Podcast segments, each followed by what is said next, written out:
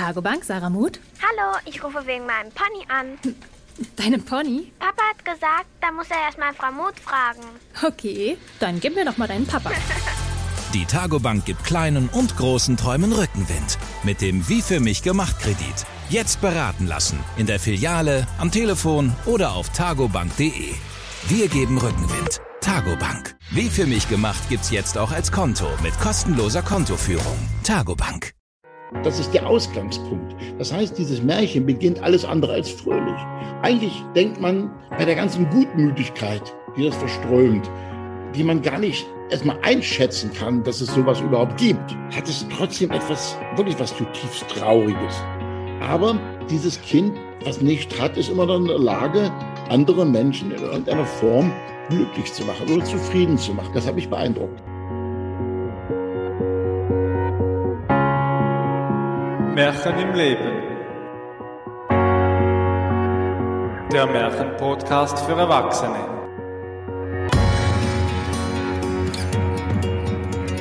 Herzlich willkommen zur nächsten Folge vom Märchenpodcast für Erwachsene von Märchen im Leben.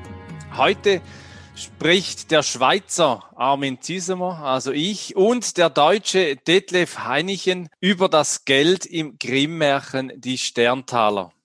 Erzählen wird es später die Österreicherin Sabina Haslinger. Also auch heute ist die Schweiz, Deutschland und Österreich in diesem Podcast wieder vereint, indem wir über ein Märchen sprechen, in dem das Gold vom Himmel herab rieselt auf ein armes Mädchen, nachdem es einen Weg zurückgelegt hat, den wir später noch miteinander besprechen werden. Es geht heute um das gar nichts mehr haben. Es geht um Barmherzigkeit und die Melancholie im Märchen. C.G. Jung äh, soll einmal gesagt haben, auch das glücklichste Leben ist nicht ohne ein gewisses Maß an Dunkelheit denkbar. Glück würde seine Bedeutung verlieren, hätte es nicht seinen Widerpart in der Traurigkeit. Und was in diesem Märchen auch noch vorkommt, das ist das Magische des Himmelszelts. Ein Kind hat eine ganz andere Vorstellung zu dieser Wertigkeit, wie wir sie als Erwachsene erfahren. Und der Stern, der glitzert, der kann das Wertvollste sein, was ein Kind gerade in diesem Moment berührt.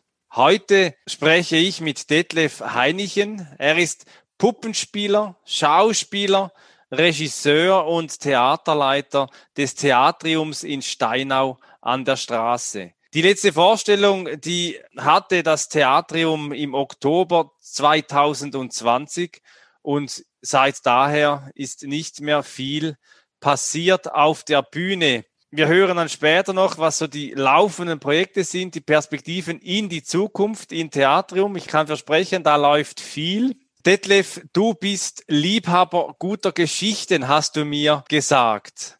Was macht denn für dich eine gute Geschichte aus? Ja, hallo erstmal. Ja, das ist eine gute Geschichte. Es gibt einen Satz in einem Theaterstück von Alessandro äh, Barrico de Novecento, die Legende vom Ozeanpianisten. Da gibt es einen Satz, du bist noch lange nicht aufgeschmissen, solange du noch eine gute Geschichte hast und jemanden, dem du sie erzählen kannst. Äh, da ist was Wahres dran. Geschichten bringen uns weiter, bringen uns zum Nachdenken und Geschichten lassen sich auch weitererzählen. Und das, das finde ich einfach, einfach großartig. Und wenn ich, wenn ich manchmal ins Theater Theater gehe oder auch einen Film sehe und ich sehe eine Geschichte, die mich nicht anspricht, dann bin ich ganz schnell dabei, äh, dass ich mich langweile. Aber wenn ich die Geschichte sehe, die mir persönlich was angeht oder zumindest was, was, was mein Nerv oder, oder mein, mein, mein, mein Sensus betrifft, dann kann ich plötzlich rings um mich herum alles vergessen. Du sagst ja, dass du eine eigene Vorstellung hast von Märcheninterpretationen für die ganze Familie. Märchen im Leben hat sich ja auf die Fahnen geschrieben, Märchen wieder zurück zu den Erwachsenen Märchen zu bringen.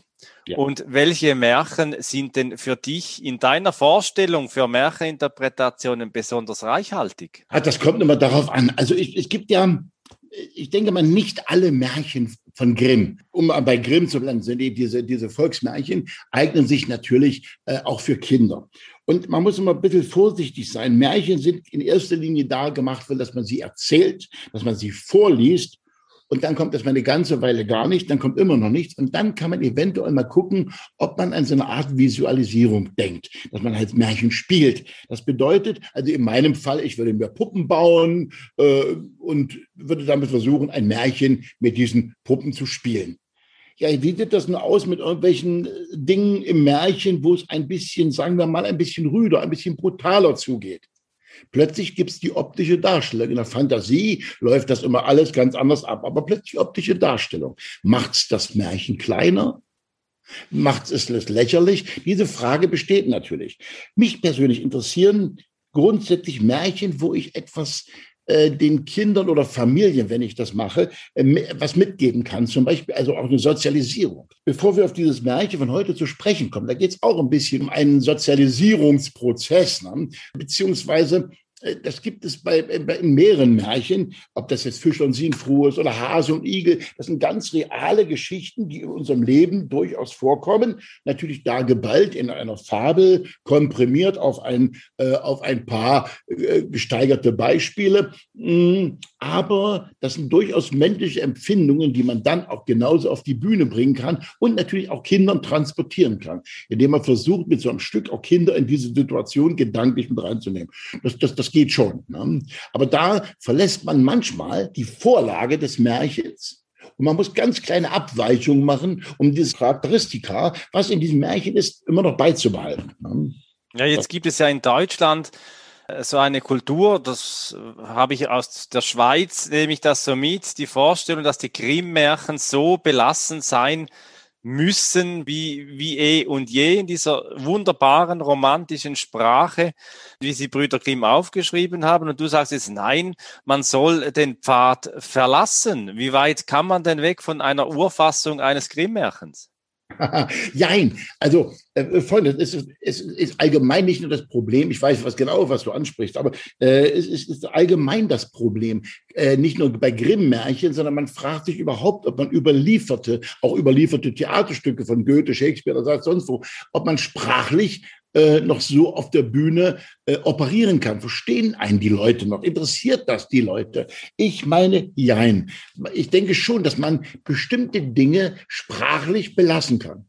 Unbedingt weil Sprache hat ja auch etwas ganz äh, Rhythmisches, etwas äh, Unterstreichendes, etwas, etwas, was genau ein Satz kann, manchmal genau die Stimmung einer, einer, ein bestimmter Satzbau kann die Stimmung einer ganzen Szenerie beschreiben. Und so ist es im Märchen auch. Das würde ich natürlich eins zu eins übernehmen. Aber, ähm, aber dennoch, wenn du die Visualisierung vornimmst, ich würde nie ein modernes Märchen schreiben. Ich würde nie versuchen, Märchen, Grimmsches Märchen zu modernisieren, zu schreiben und das so weiter erzählen. Das käme mir nicht in den Sinn. Aber wenn ich etwas äh, auf die Bühne bringen würde, dann würde ich hier und da schon ein paar ganz kleine Zäsuren, ein bisschen Zeitgeist vornehmen. Ich habe ja das Märchen Die Sterntaler äh, vorher noch nie so angeschaut. Mir war es immer viel zu, zu, zu moralisch, zu, es hat mich nie gepackt und es war dein Wunsch, was ich dich gefragt habe, Detlef, welches Märchen beschäftigt dich zum Thema Geld und Gold? Da warst du kurz entschlossen und hast gesagt, ja, die Sterntaler, das bewegt mich wirklich.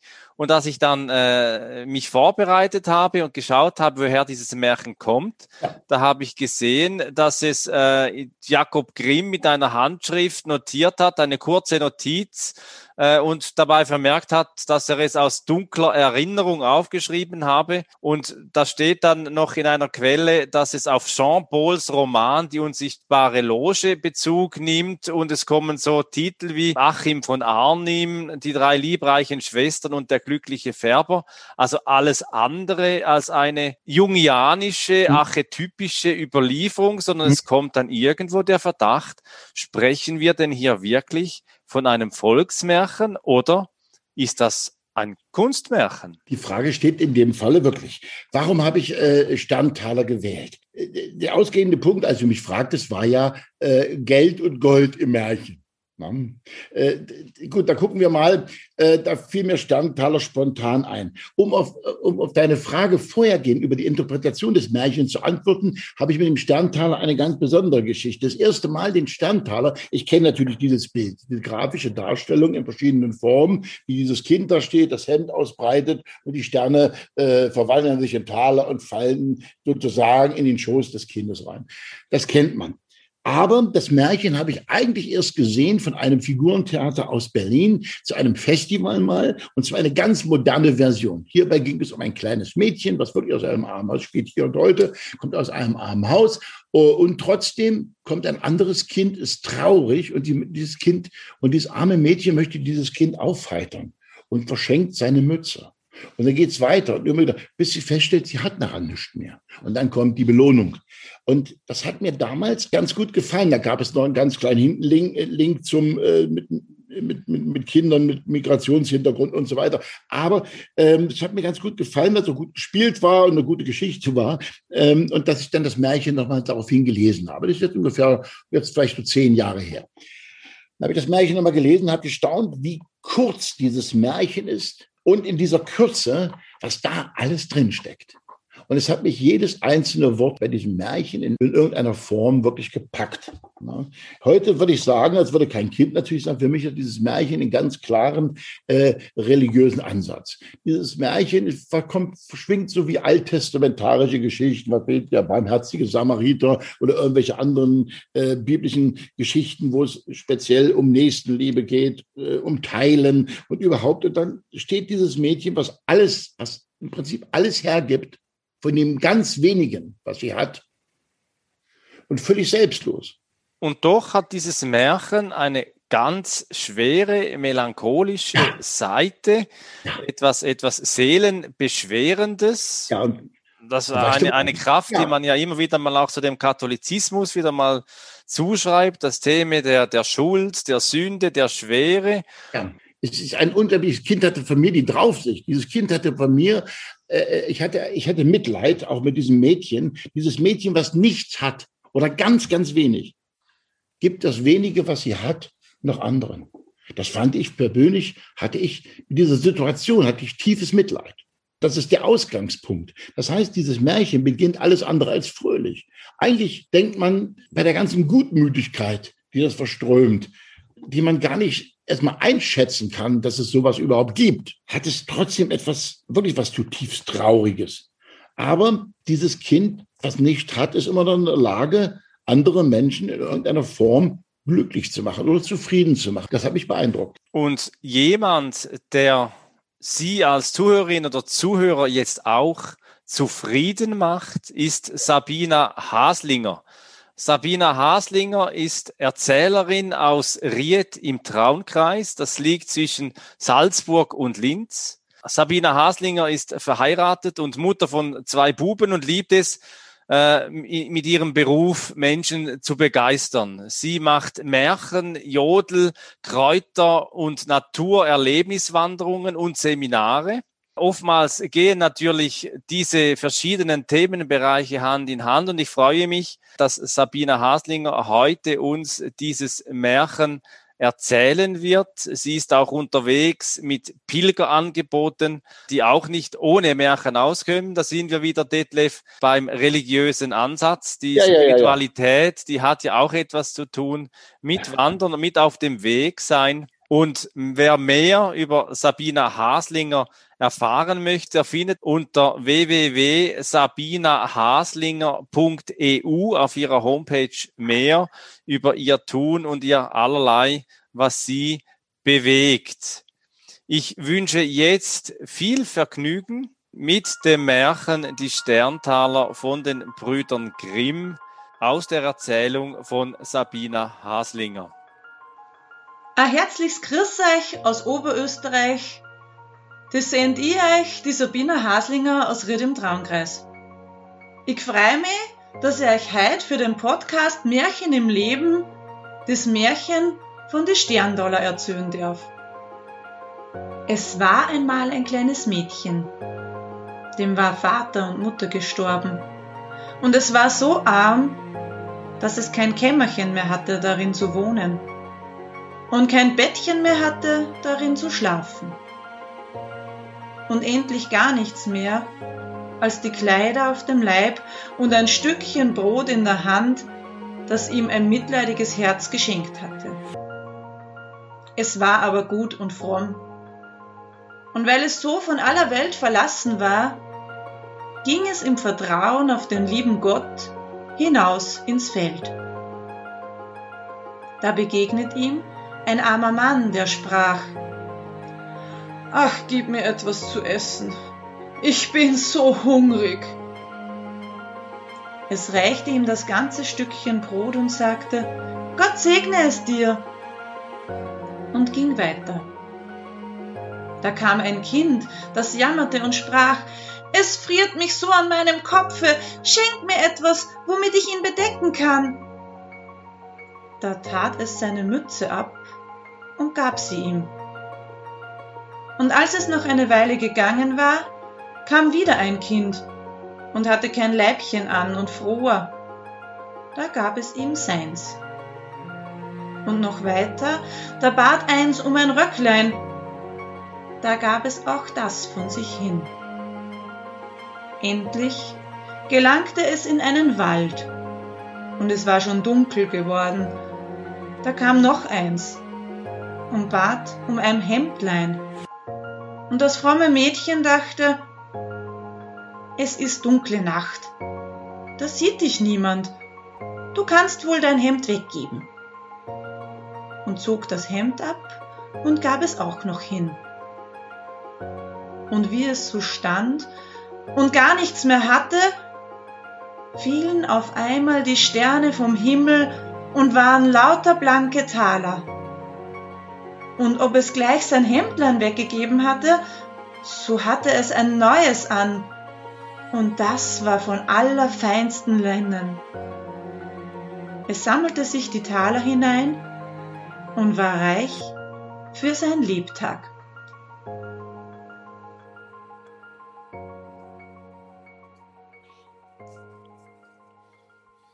Und es war reich für sein Lebtag. Detlef.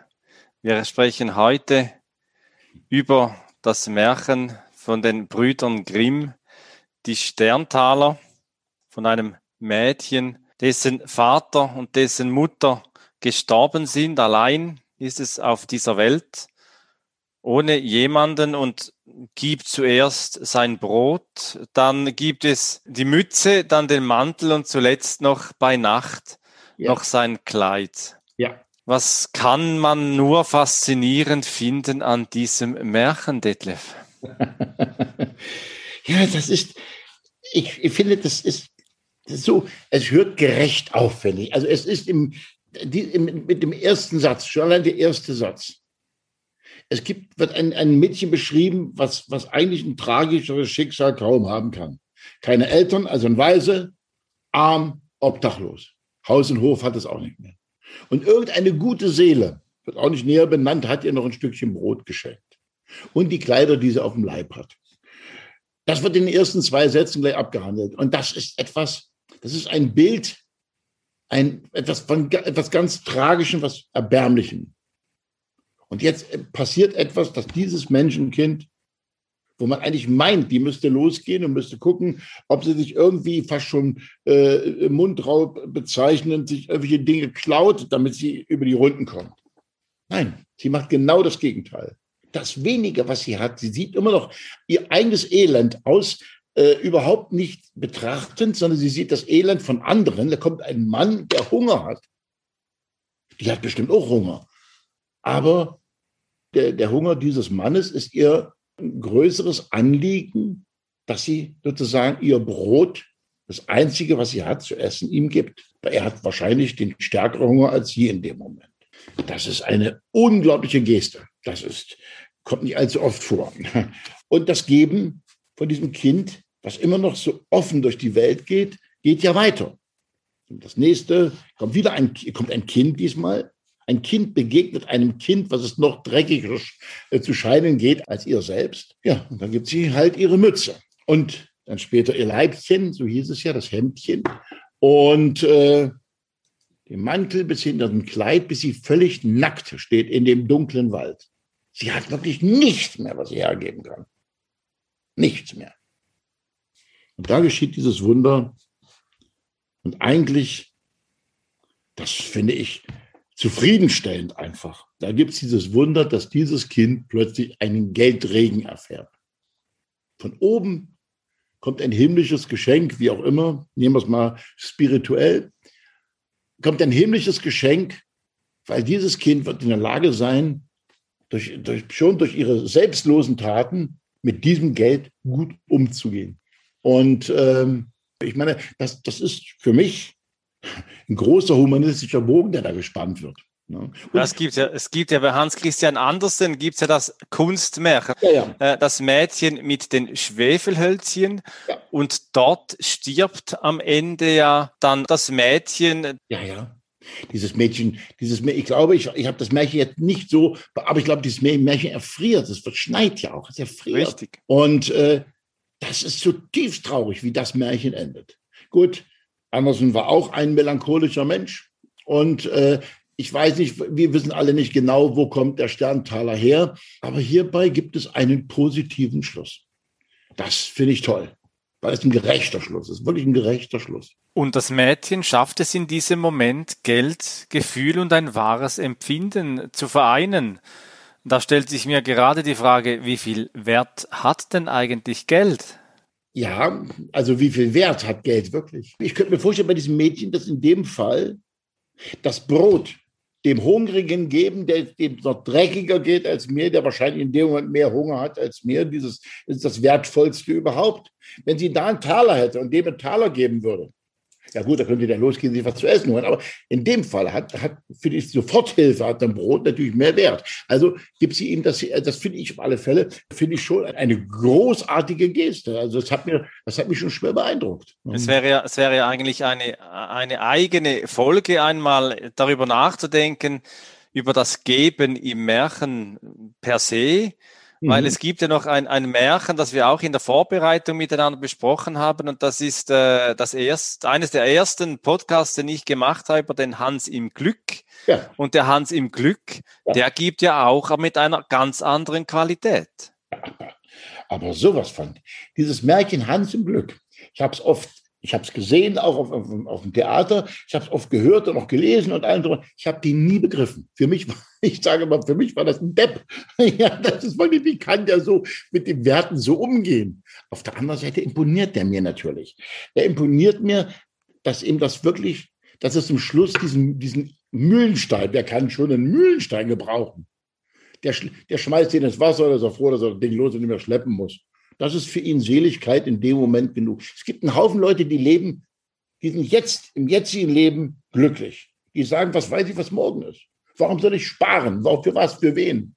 Warum soll, ich bin jetzt in dem Moment bin ich glücklich, also jetzt mache ich das und das. Was weiß ich, was morgen ist. So ein Typ ist Hans im Glück. Das wiederum imponiert mir auch. Aber die Gesamtgeschichte, dass der nach einer harten Arbeit, nach einer Lehre, von seinem Meister einen Klumpen Gold kriegt, also berechtigt, der muss ja fleißig gewesen sein, dass er diese, dieses äh, Geld, äh, diesen, äh, die, sein, sein Lohn, gerechten Lohn bekommt, in dem Fall in Form eines Klumpen Goldes.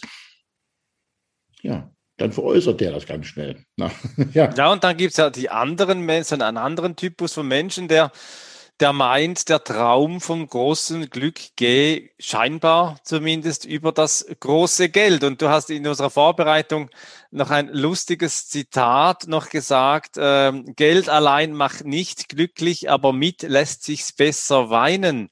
Ja. Auf alle Fälle, so ist es doch. So fühlen wir zumindest. So fühlen wir zumindest, aber ganz ehrlich, wir sind, ähm, mal meine ganz persönliche Situation nehmend. Ich sitze ja hier und verdiene momentan mit meiner Arbeit, was ich kann, mit meiner Profession, kein Geld. Weil durch Corona bin ich gezwungen, mein Theater zuzumachen und keine Vorstellung zu geben. Also kommt kein Geld rein. Wir leben Gott sei Dank in einem Land, was nicht so arm ist. als wir können Fördergelder beantragen. Also kriege ich hier und da Unterstützung, Fördergelder und, und, und, und, komme somit über die Runden. So, jetzt fragt man nach Zufriedenheit. Ich komme über die Runden, das ist völlig okay. Ich bin auch dankbar deswegen. Aber macht's mich deswegen zufrieden, dass ich für eigentlich für in Anführungszeichen für nichts tun Geld kriege, macht's mich zufrieden, nicht eine Sekunde. In der New Work-Diskussion hat das Thema der sinnstiftenden Arbeit und was ist der entsprechende Lohn für die erbrachte Leistung eine Hochkonjunktur. Was am einen Ort zu wenig Sinn bedeuten kann, kann am anderen Ort zu viel Geld sein. In den 90er Jahren gab es einen fünfteiligen Fernsehthriller mit dem Titel Der Schattenmann. Und dort, so hast du mir erzählt, gibt es eine Sequenz, die dich tief beeindruckt hat, in der es um zu viel Geld geht. Ja, da gibt es, ja, Mario Adolf spielte die Hauptrolle und der spielte einen Gangsterboss, einen Paten. Aber so ein, ein, ein ganz edler, der sich natürlich mit seinen schmutzigen Geschäften selber die Finger nicht schmutzig macht. Das lässt ja andere machen, aber der ist ja Fadenzieher der ganzen Geschichte. So, und der geht auf einen Menschen zu und sagt ihm ganz ruhig, ganz ruhig, suffisant auch ein bisschen ins Gesicht, ich mal zu. Ich scheiß dich zu mit meinem Geld. Ich scheiß dich sowas von zu. Das ist ein, ein, so ein bedrohlicher Satz. Und ich weiß, dass, dass, dass, ähm, weißt du, wenn ich äh, so in einem Theater, du bist ja auch, wenn, wie macht man einen kreativen Menschen, wie kann man einen kreativen Menschen kaputt machen? Es ist ja immer so, dass wenn du, wenn du, du hast wenig Mittel zur Verfügung und möchtest etwas machen. Das heißt, du musst dein, doll dein Grips anstrengen, damit du deine Kreativität umsetzen kannst. Äh, so, oder ausleben kannst kriegst du jetzt unglaublich viel Geld. Da kannst du dir alles kaufen. Da holst du dir ein paar Leute ran, die machen dir das, die machen dir das. Und das ist etwas, aber ich finde, wenn du aus eigener Kraft, aus eigener, aus manchmal aus der Not heraus schöpfen musst und das gelingt dir etwas, das finde ich schon großartig.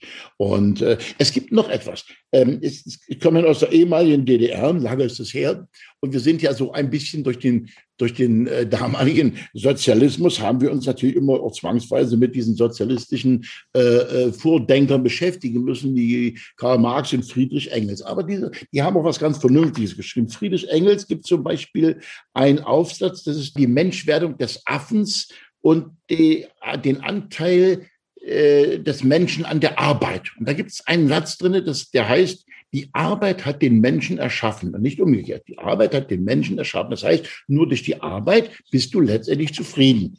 Da ist was Wahres dran. Da ist noch nichts über, über Lohn, über Kapital und so gesprochen worden. Überhaupt, es geht das nur, was macht die Arbeit mit dir Menschen, mit, mit dir als Mensch. Ne? Das, das imponiert mir auch. Das finde ich auch immer ganz klasse, weil ich mir das auch selber immer sage. Und, äh, und die Wertigkeit, dass eine Arbeit wie eine Arbeit bezahlt wird. Natürlich muss man leben davon, das ist klar. Aber oh, das ist wichtig. Mm, aber letztendlich, wenn es dann reicht zum Leben und zu allen dem, da will man doch zufrieden sein. Ja?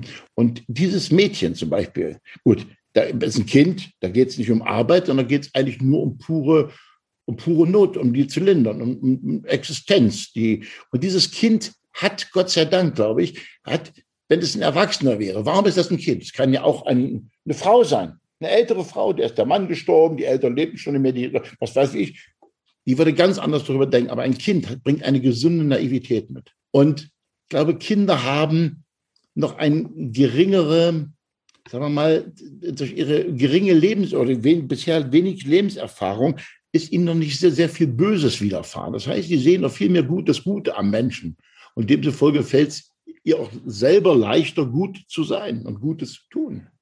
Ja, und, und eben dieser, dieser Schattenmann im, hm. im, im, bei Dieter Wedel, der sagt, äh, ich ballere dich mit Geld zu. Du hast vorher gesagt, die Arbeit schafft den Menschen und nicht umgekehrt. Der Lohn komme danach. Was ich mich heute in den Veränderungen der Arbeitswelt gerne mal frage, ist, wie es der Mensch in der Gesellschaft schafft, sinnstiftende Arbeit mit Bedingungen zu gestalten, die die Lebendigkeit erhalten oder gar fördern.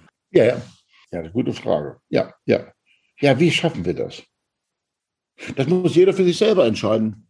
Das muss jeder für sich selber entscheiden. Wenn du, wenn du eine Arbeit hast, die dich zufriedenstellt, dann schaffst du das auch. Dann hast du auch die Kraft zu schaffen. Dann weißt du auch, äh, wo es über deine Passion hinausgeht und wie du auch deine Passion weiterentwickelst, wie du sie ausleben kannst. Ich glaube, da muss man ein Stück weit auch ein bisschen Egoist sein, muss sagen, du pass auf, du bist jetzt da angekommen, wo du hin wolltest. Also jetzt lebe es aus. Jetzt lebe es aus und tu und versuche andere mit ins Boot zu nehmen, wie auch immer. Ne? Du, so. du, nimmst, du nimmst ein, ein Wort äh, Passion, das führt da wieder zurück zum Märchen die Sterntaler, die Passion Jesu, der Leidensweg, der Ja. auch in diesem Mädchen äh, Ja. gedacht werden kann, wenn Ja. wir über den religiösen Ansatz sprechen oder Ja. den barmherzigen Samariter, der bei dir angeklungen ist, das Thema Nächstenliebe oder eben dann auch der gerechte Lohn für die Großherzigkeit dann am Ende selbst. Du hast mal gesagt, äh, du, du siehst in diesem Mädchen keinen Verzicht, in diesem Handel vom Mädchen keine Askese auch, sondern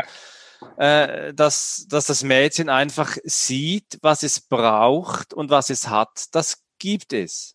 Ja, sie lebt in den Tag hinein. Sie lebt in diesen Tag und das ist für sie im Moment das Wichtigste, es so zu tun, was, zu, was es zu tun gibt, indem man den Hungrigen sozusagen zu sättigen. Und dann wird dieses Mädchen plötzlich steinreich. Steinreich. Es kommen Münzen, fallen vom Himmel. Sie trägt ein Kleid aus feinstem Leinen. Was macht so viel Geld mit so einem jungen Mädchen? Wir wollen hoffen, dass es gut geht. Ich, ich, ich erzähle, wenn ich dieses Märchen weiter erzählen könnte, bin ich bei diesem Kind, was so viel in der Härte ihres, seines Lebens so viel Gutes getan hat. Warum soll es jetzt, um wieder zum Schattenmann zurückgekommen mit Geld, zugeschissen werden? Natürlich nicht. Die wird mit diesem Geld anders umgehen. Die hat eine andere Wertigkeit. Die, heißt, die Wertigkeit dieses Mädchen wurde, wurde in den vier Beispielen vorher wurde genauestens festgelegt. Es geht ihr nicht um üppigen Reichtum, dass sie alles für sich behält, sondern dass sie teilt. Das ist ein Mensch, der hat gelernt zu teilen. Und doch stellt man immer wieder fest, dass äh, Geld korrumpiert, Den Charakter verdirbt, wie man so schön den sagt. Charakter verdirbt. Da gibt es auch ganz verschiedene äh, Aussagen dazu, was Geld mit dem Menschen anstellt. Und Ja, ähm, es gibt Menschen, die geben ohne Geld und Gold. Und auch in diesem Podcast wieder habe ich einen Song erhalten, den ich äh, eben ohne Geld und Gold hier verwenden darf. Und der Musiker scheint sehr im Hintergrund zu sein. Äh, Alchemov heißt er. Ich glaube, er stammt aus äh, Manchester. Und er hat ein Lied gemacht, das heißt Sadness Revealed. Auch in dieser Folge des Märchenpodcasts für Erwachsene lade ich Sie als Zuhörerin oder Zuhörer ein, während des Liedes ein paar Gedanken zu machen und zu reflektieren. Ich lade Sie ein, sich auf die Frage einzulassen, welchen Wunsch Sie diesem Mädchen für sein weiteres Leben mitgeben, mit diesem vielen Geld, das ihm vom Sternenhimmel in den Schoß fällt. Ich wünsche viel Vergnügen mit dem Song A Revealed Sadness von Alchemov.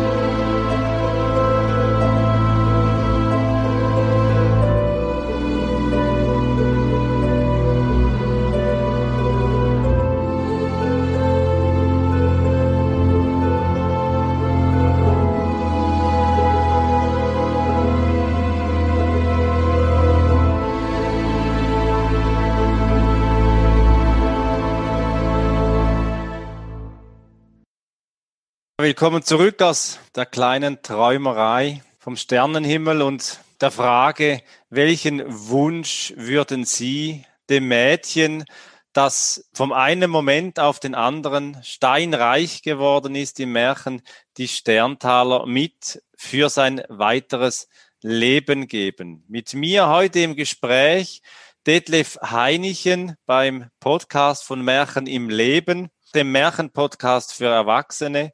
Detlef Heinichen ist Puppenspieler, Schauspieler, Regisseur und Theaterleiter des Theatriums in Steinau an der Straße. Detlef, welches ist dein Wunsch für dieses Mädchen?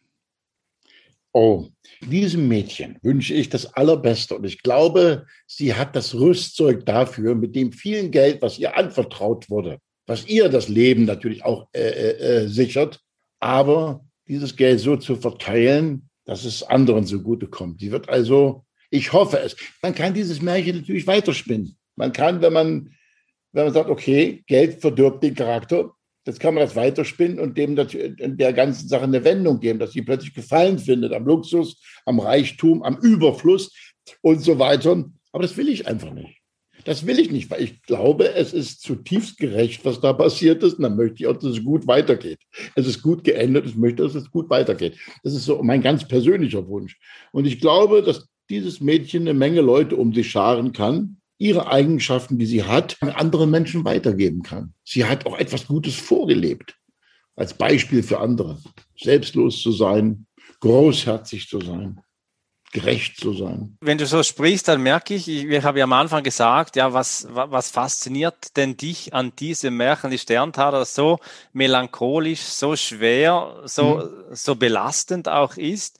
Ja. Und wo ich doch jetzt auch merke, es hat auch etwas Hoffnungsvolles darin. Absolut. Es hat etwas darin, äh, das auch die eine Warmherzigkeit auch anrührt, auch Absolut. weckt. Ja. Und da gibt es ja auch immer wieder Menschen, die solche Biografien schreiben, wie zum Beispiel ein Hans Küng, der vor kurzem verstorben ist, der ja. sein Leben lang äh, sich eingesetzt hat für das Warmherzige auf ja. dieser Welt. Ja. Ja, das ist richtig. Es gibt Leute, so humanistische Vorbilder, die müssen das ja irgendwo herhaben, in irgendeiner Form. Haben die das vorgelebt bekommen oder erfahren und tun dem gleich. Das, das muss irgendwo herkommen. Und ähm, ich glaube schon, das ist ich sehe einfach, und wie du schon richtig sagst, ich sehe da auch was ganz, ganz, ganz Hoffnungsvolles drin. Das ist genauso, auch wie im Märchen, ich weiß noch, ähm, ich, ich habe eine Inszenierung, klar, schon tausend Jahre habe ich die drin, so, so Klassikrepertoire, der kleine Prinz von äh, Antoine de Saint-Exupéry. Ich spiele das ganz bewusst nur für Erwachsene, weil das ist kein er sagte selber, ich bedauere sehr, dass dieses, diese Geschichte keine Geschichte für Kinder geworden ist. Und daran halte ich mich, es ist keine Kindergeschichte nach wie vor. Zumal immer, wenn ich es mal Kindern vorgespielt habe, fangen die an, sich zu langweilen. Es fängt also ab neun, ab zehn Jahren fangen die an, sich dafür zu interessieren. Als meine eigene Tochter dann zehn war, hat die den kleinen Prinzen gesehen. Gut, die hat die knapp zwei Stunden inklusive Pause durchgehalten, weil der letztendlich der Papa auf der Bühne stand. Aber es hat sie schwer beeindruckt. Sie war halt tief traurig, dass der kleine Prinz gestorben ist. Und als ich mit ihr darüber erzählte, dass das eigentlich diese ganze Geschichte was unglaublich Hoffnungsvolles hat, dass der zum Beispiel hinterher sagt, du darfst nicht traurig sein wegen dieser alten Hüllen. Na, weil ich muss jetzt gehen, aber ich kann diesen Körper nicht mitgeben, er ist so schwer, er wird da liegen wie eine alte, verlassene Hülle. Das hat für mich was unglaublich Tröstliches. Und was du, wenn du die Sterne anguckst, das auch wieder das Sternenzelt, genau wie beim Sterntaler, wenn du das nachts die Sterne anguckst, wird es so sein, ich, es lachten alle Sterne, weil ich auf einem von ihnen wohne, weil ich auf einem von ihnen lache. Nur allein wir Sterne haben, die lachen können. Das ist ein Geschenk, was der kleine Prinz dem Flieger mitgibt.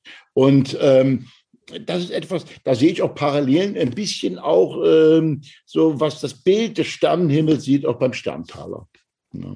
Die Hoffnung, stirbt zuletzt, sagt Die man ja auch. Ganz zuletzt, absolut. Und du hattest ja auch jetzt in den letzten Monaten schwere Zeiten. Es ist ja, ja. Äh, immer wieder spürbar. Es gibt zwar Fördergelder, aber eben das Ausleben, das, was einen kreativ Schaffenden treibt, das Ausleben der Kreativität ja. und dass dann Geld auch über dieses Schaffen kommt, das ist ja euch, der ganzen Truppe ja auch entgangen in den letzten Monaten. Ja. Aber wenn ich äh, immer wieder Gespräche führe mit Erzählenden oder Kulturschaffenden, dann spüre ich doch immer wieder, wie das auch nagt an der Seele, wie das wirklich auch Hoffnung braucht, ja, ja. Äh, Kraft braucht, Mut braucht, weiterzugehen auf diesem Weg.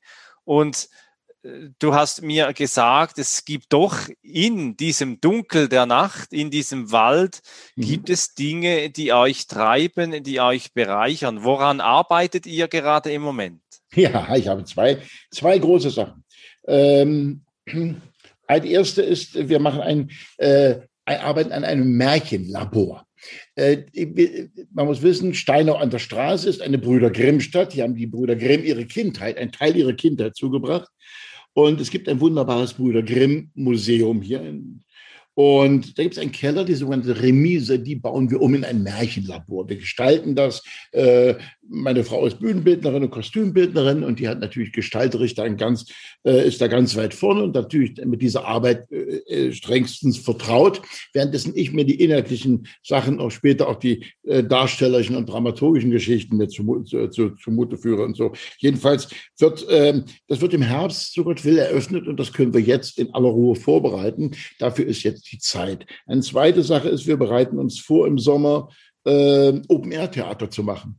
Weil, wie wir wissen, draußen die Aerosole sind nicht so äh, gefährlich wie die Aerosole im Raum und so weiter. Also gehen wir ins Freie in der Hoffnung, das Wetter spielt mit. Und da wir ja da die Hoffnung ja zuletzt stirbt, wird also schönes Wetter sein. Das wissen wir jetzt schon. Und wir bereiten ein Stück vor. Das hat überhaupt nichts mit Märchen zu tun, sondern äh, mit ein paar guten Musikern. Ich habe ein Stück gerade geschrieben, und zwar über Johnny Cash.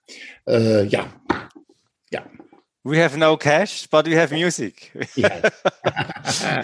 ja. ja, schön. Und etwas, das euch ja auch noch beschäftigt, sind so Projekte in diesem Labor, das sich mit dem Thema Migration und Generationendialog beschäftigt. Ja, ja. Ja, ich möchte gerne, weil das ist, das ist das, was die, was die Grimms gemacht haben. Die Grimms haben Märchen gesammelt und sie haben sie auch ein Stück weiterentwickelt. Wir wissen um den Streit zwischen, zwischen äh, Wilhelm und Jakob, ob man Märchenschlüsse verändern darf ne, ob man die zum Guten führen darf. Da haben die sich Zeit ihres Lebens drum gestritten. Das war immer mal ein Streitpunkt. Übrigens ging da Wilhelm mit, äh, mit äh, Achim von Arnim, der ja schon den Sterntaler mit erwähnt, äh, völlig konform, weil Achim von Arnim hat auch an den Märchenschlüssen, an den, sagen wir mal, negativen Schlüssen ein bisschen herumoperiert, dass, dass, dass das alles gut ausgeht. Gut, wie auch immer.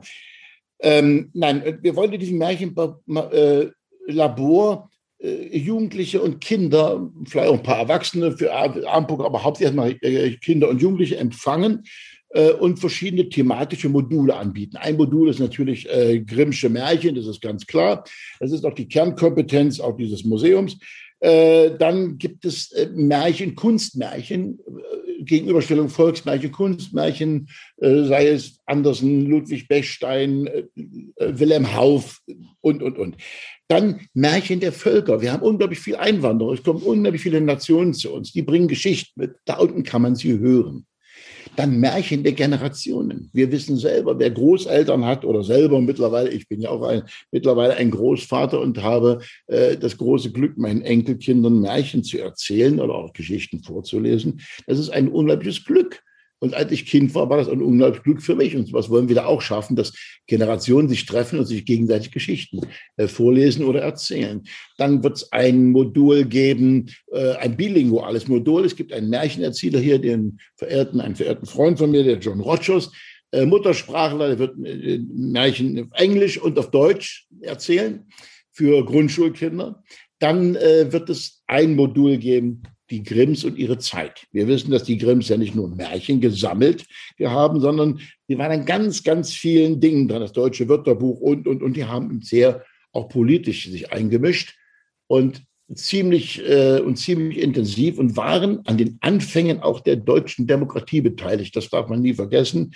Äh, die Nationalversammlung 1848 in der Paulskirche in Frankfurt, diese Nationalversammlung, wo ihm Jakob Grimm sprach, das ist ein ganz wichtiges Zeichen. Die Nationalversammlung ging zwar so positiv erstmal nicht aus, aber dort wurde schon der Grundstein für äh, ein, ein, demokratisches äh, Zusammensein und Leben in Deutschland gelegt. Ja. ja, und eben wie C.G. Jung eingangs schon wie ich ihn eingangs schon zitiert habe, auch das glücklichste Leben ist nicht ohne ein gewisses Maß an Dunkelheit denkbar. Ja. Glück würde seine Bedeutung verlieren, hätte es nicht seinen Widerpart in der Traurigkeit. Ja. Wenn ich dir jetzt so zuhöre gegen Ende unseres Gesprächs für diesen Podcast von Märchen im Leben, dann spüre ich, da ist viel Energie, da ist viel kreative Energie vorhanden und eben die Hoffnung stirbt zuletzt. Und ich wünsche euch, dass ihr auch Kleider aus feinstem Linnen in Steinau erhaltet werdet durch diese Zeit, die ihr jetzt da durchgehen müsst. Und ähm, ja, wünsche eine gute Zeit, freue mich, wenn wir uns wieder mal in echt begegnen können. Ja, doch. Und ähm, ja, und kann einfach sagen, zu Ihnen, liebe Zuhörerin, lieber Zuhörer, wenn Sie mal irgendwo nachts draußen sind und der Himmel wieder hell und klar ist, dann schauen Sie doch einmal hoch und holen Sie sich Hoffnung und Zuversicht aus dem Himmelszelt. Detlef, vielen Dank für dieses Gespräch. Ich wünsche dir eine gute Zeit. Vielen Dank, Armin. Ich wünsche dir auch eine gute Zeit. Hat ganz viel Spaß gemacht mit dir. Bis bald. Die Initiative Märchen im Leben wurde 2018 ins Leben gerufen. Besuchen Sie die Webseite märchenimleben.com und informieren Sie sich über die vielfältigen Angebote zu Märchen und Bildung. Ich freue mich, Sie persönlich kennenzulernen. Ihr Armin Zieser.